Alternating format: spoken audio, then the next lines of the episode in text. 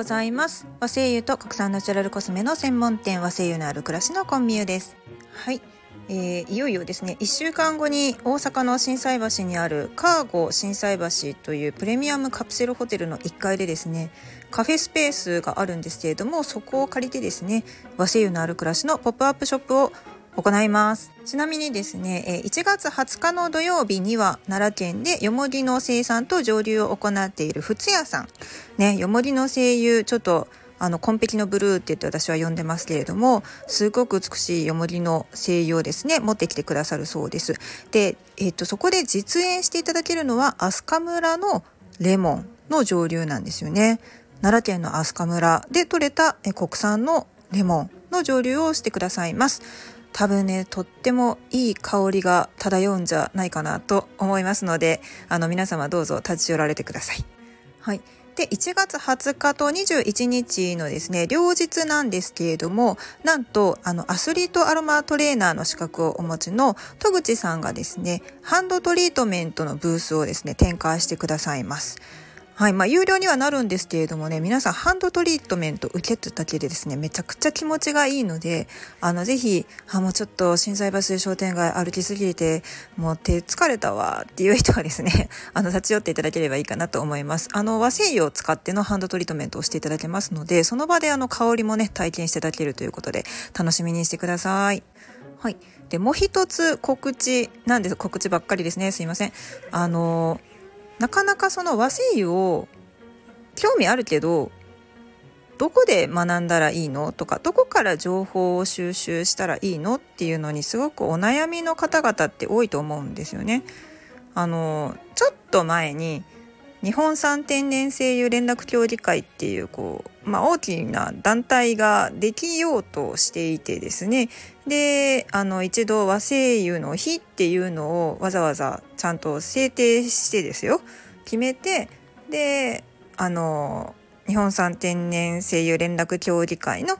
和声優の日のイベントみたいなのも行われたんですけれども残念ながらちょっと今は全然稼働していない状態になってますのでなかなかそのねアロマの勉強をしようと思ったら例えばその日本アロマ環境協会ですね AEAJ っていう、まあ、巨大なアロマテラピー検定っていうすごい入りやすい入り口が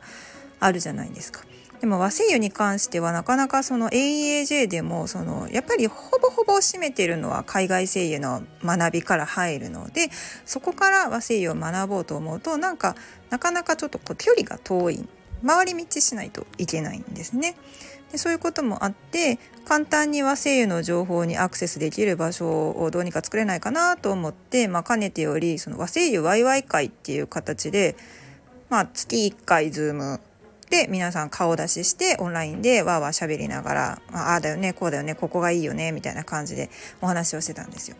で週1回、まあ、あの以前はクラブハウスで、えーと、毎週水曜日のお昼12時から和製油ワイワイ会ここだけやでバージョンということで、まあ、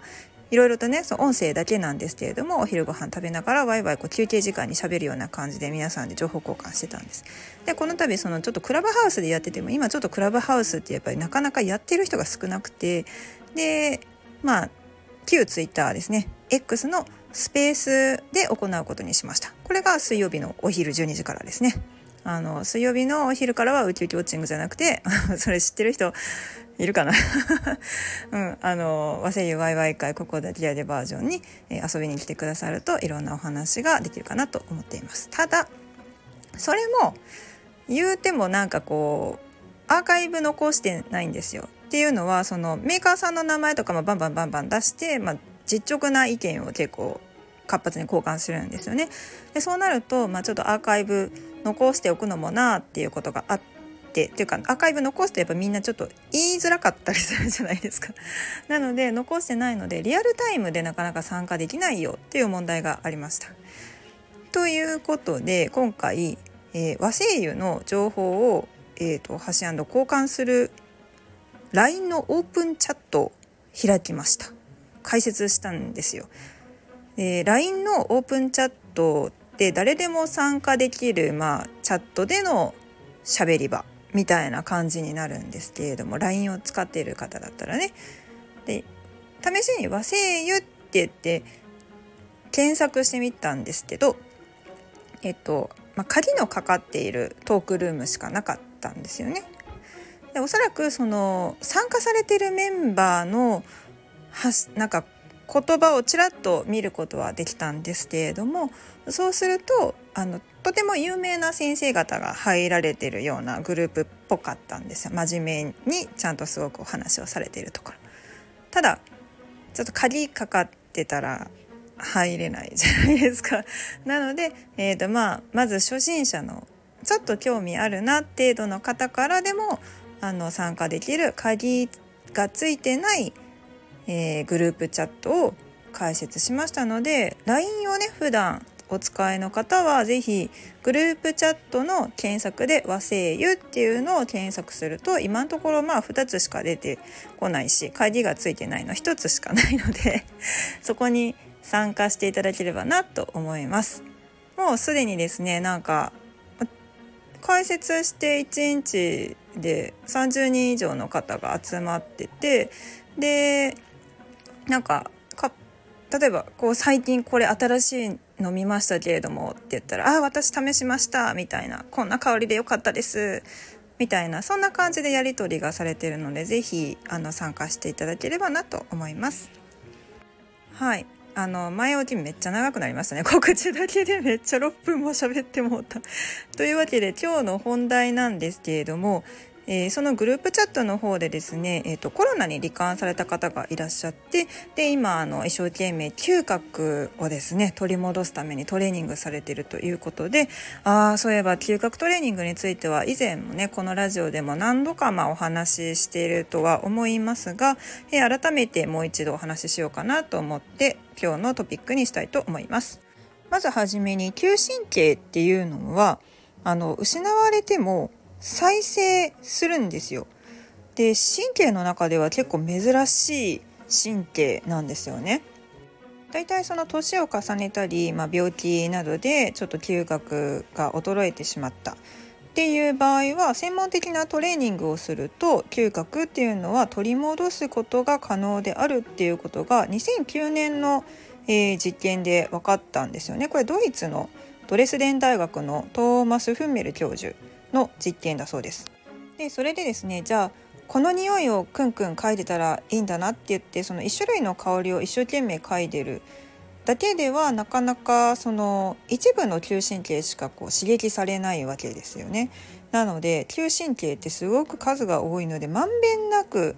えー、刺激してあげるということが嗅覚を取り戻す、まあ、早道になってくるということです。ちなみにですね医療の現場でもあの精油を使った嗅覚トレーニングっていうのも取り入れられてきています。実際にあの全然コロナが、えー、蔓延する前の段階ですね2017年に日本美化学会花の科学ですね面白いですねはあの嗅覚障害診療ガイドラインっていうのを作ってで嗅覚トレーニングとして嗅覚刺激療法っていうのをですね紹介しています。でこの嗅覚トレーニングなんですけれども、えーと、私がアロマリサーチとかのその研究論文が集まっているような雑誌を読んでみたところだと、えー、バニラの香りとかバナナの香りとか ちょっとなんかすごい合成香料を使ってるよねっていうようなあの 実験結果もよく見たんです。あとユーカリとかね結構スースーするようなものとか。あのそういう確かに刺激をすることによってすごく分かりやすいとは思うんですけれどもそんなんわざわざ用意するのすごい面倒くさいじゃないですか。なので、えー、嗅覚がちゃんと働いてるかどうかっていうのは、まあ、普段皆さん風邪ひいて鼻詰まった時にちょっと味分かれへんわっていうようなのもよく経験されてると思うんですけれども普段から、えー、生活の中で嗅いでる香り例えばそのご飯の香り味噌汁の香りとか醤油とかあとなんだカレーとか。ね今だったらこうみかんとかいちごとか。そういう香りですね。普段から馴染み深い香りを嗅いだ方がよりその自分の嗅覚の程度っていうのが分かりやすいと思うんですよ。でこういう時にそのね、風船ガムについてるようなあのいちごの合成香料とか そういうんじゃなくって、まあ、そういうんじゃなくってですね、えーまあ、和精油っていうのはすごく役に立つよっていうのはその割とその素材そのものの香りを出しているものが多いですよね。例えばヒノキの木部の香りとかだったら嗅いだことあるじゃないですか。あとは、えー、イヨカンの香りとかね甘夏の香りとか。こんなん冬の柑橘のあの皮をプシュって剥いた時そのまんまの香りなんですよ。だからそういったものをねあの活用していただけるといいんじゃないかなと思います、ま、繰り返しますが嗅覚がまあ衰えたものに関してはトレーニングをすることによって取り戻すことができます。でその際はいろんな香りを嗅いでまんべんなく嗅神経を刺激してあげることが早道です。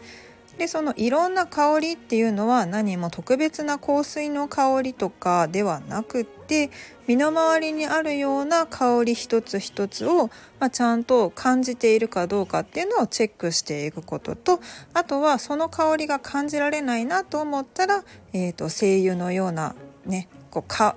りに特化したものを毎日いろんな種類をクンクンと嗅いでいただけるだけでその刺激になりますので